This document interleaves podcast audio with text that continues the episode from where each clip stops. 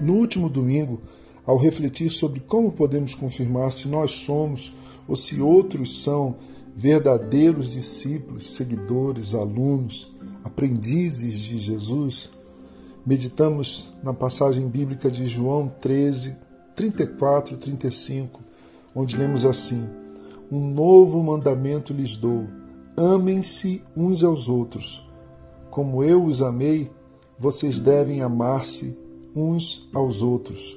Com isso, todos saberão que vocês são meus discípulos, se vocês se amarem uns aos outros. Palavras de Jesus para os nossos corações. O amor atesta se de fato seguimos a Jesus. O amor é a prova e a comprovação. Se o primeiro teste e confirmação do nosso seguimento verdadeiro de Jesus, do nosso discipulado, do nosso verdadeiro compromisso com Ele, é o fato de permanecermos na Sua palavra. Isto é, Jesus também diz isso em João. Ele diz: Se permanecerem na minha palavra, verdadeiramente serão meus discípulos. Se permanecer na Sua palavra, na obediência ao seu ensino, é a primeira prova e comprovação. A segunda é amar. Amar é permanecer na palavra de Jesus. Porque o amor, meus irmãos e minhas irmãs, o amor é o novo e o grande mandamento. Mas como amar de verdade a Deus, aos nossos irmãos e aos próximos, se nós somos por natureza e por definição pessoas tão egoístas? Precisamos reconhecer isso. Como amar com amor sacrificial quando a pessoa mais importante da minha vida sou eu mesmo. Não é difícil? Não é um, um desafio extraordinariamente difícil? Como vencer a visão em si mesmada que nós temos da vida? Segundo a Bíblia, pelo novo nascimento, pela regeneração que o próprio Deus opera e realiza em nós, aí sim, apenas sendo novas criaturas, podemos amar como o Senhor deseja que o amemos e que amemos os outros. O novo nascimento, eu meditei sobre isso domingo, é o começo desse processo sobrenatural e radical. O Senhor nos concede um novo coração. É isso que lemos em Deuteronômio 36. Deuteronômio 36 é o texto para nossa meditação hoje de manhã. O Senhor, o seu Deus, dará um coração fiel a vocês e aos seus descendentes para que o amem de todo o coração, de toda a alma e vivam.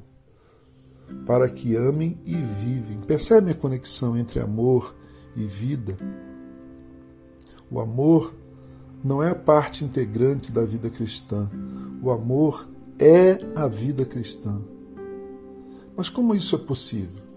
Quem era vingativo aprende a perdoar. Quem vivia uma vida moralmente reprovável de repente desenvolve um olhar santo, puro, relacionamentos sinceros, ou seja, transformação, coisa de Deus. Só Deus pode fazer uma pessoa nova nascer dentro de mim. Só Deus pode me dar, como diz Deuteronômio, um coração novo, capaz de amá-lo e de amar as pessoas, de verdade, de fato. Eu tenho meditado muito nisso, queridos.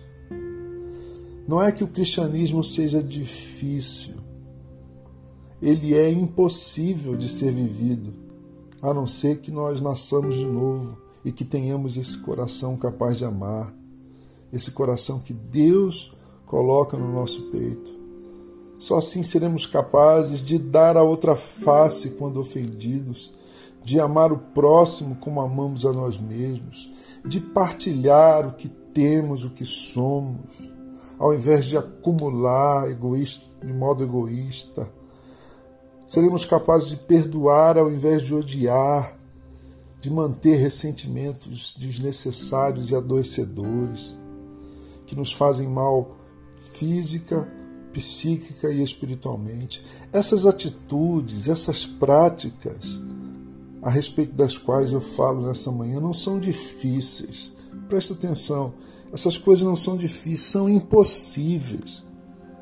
A não ser que Deus nos faça de uma hora para outra, de dentro para fora, a partir de um coração novo capaz de amar, a não ser que o Senhor nos transforme em pessoas novas, gente nova, gente de coração novo. Sabem, queridos, nós não precisamos de homens e mulheres melhores no mundo. Às vezes a gente fala isso. Ah, eu queria tanto ser uma pessoa melhor. Não, nós não precisamos de homens e mulheres melhores. Nós precisamos de pessoas novas. Eu não preciso ser uma pessoa melhor, eu preciso ser uma pessoa nova. E quem produz essa novidade de vida a partir de um coração novo é Deus, é o Espírito de Deus. Ah, se você já viveu e vive essa experiência de ter um coração novo no peito, agradeça a Deus. Se não, ainda hoje, nesta manhã mesmo, ore dizendo: Eterno Deus, eu quero ser uma pessoa nova. Eu quero essa vida nova, esse amor novo, essa compaixão nova, esse perdão novo, essa generosidade nova.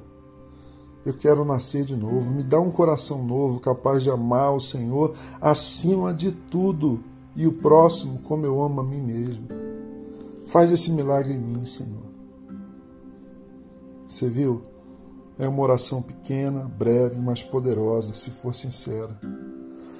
Assim como algumas cardiopatias não têm cura, algumas doenças cardíacas, a não ser que o, que o enfermo, que o doente receba um coração novo por meio de um transplante cardíaco, peça a Jesus para colocar o coração dele no seu peito. Aí tudo vai mudar. Eu sou Gerson Borges e essa é a meditação do dia.